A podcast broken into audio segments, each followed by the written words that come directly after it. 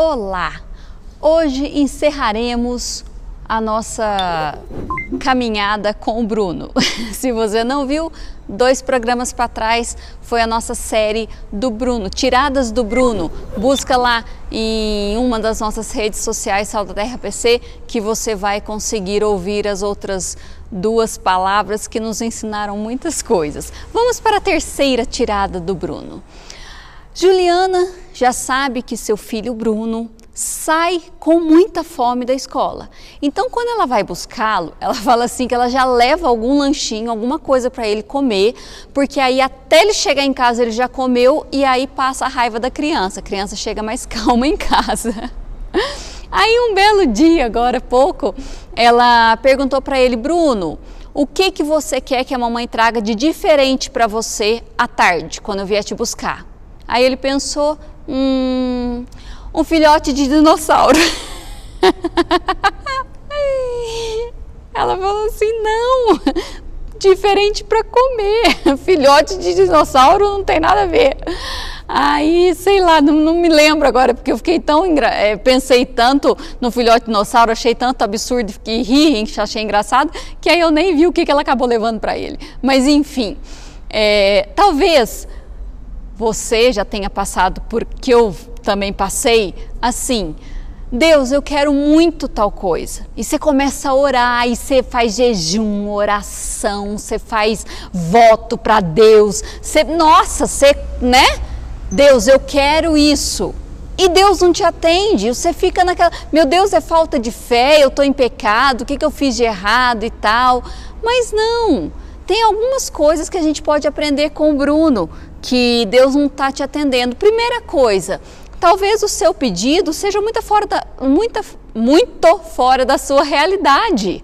Então não adianta Deus te atender, porque se Ele te atender, vai ser uma coisa muito esdrúxula que, ao invés de te fazer bem, pode bagunçar a tua vida, entendeu? Então não vai ser legal. Então, pedidos fora da realidade, Deus não vai atender.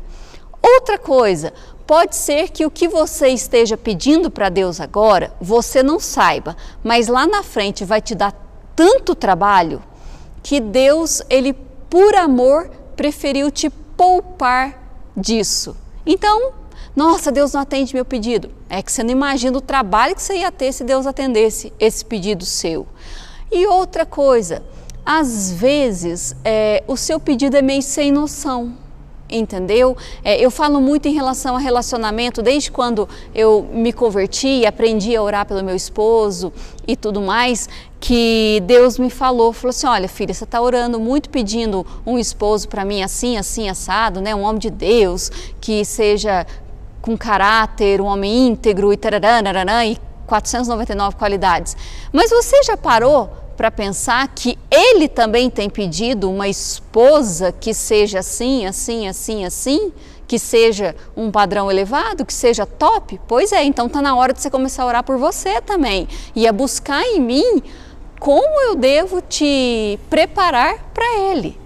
Então é mais ou menos assim, a gente às vezes não tem noção, né? Então você não se dedica, você não faz nada, você não estuda, você não quer trabalhar, não sei o quê, mas você quer, tipo, namorar o cara, entendeu? Lá na igreja, você quer namorar aquele que canta, que prega, que faz tudo, apesar que isso não diz nada, tá?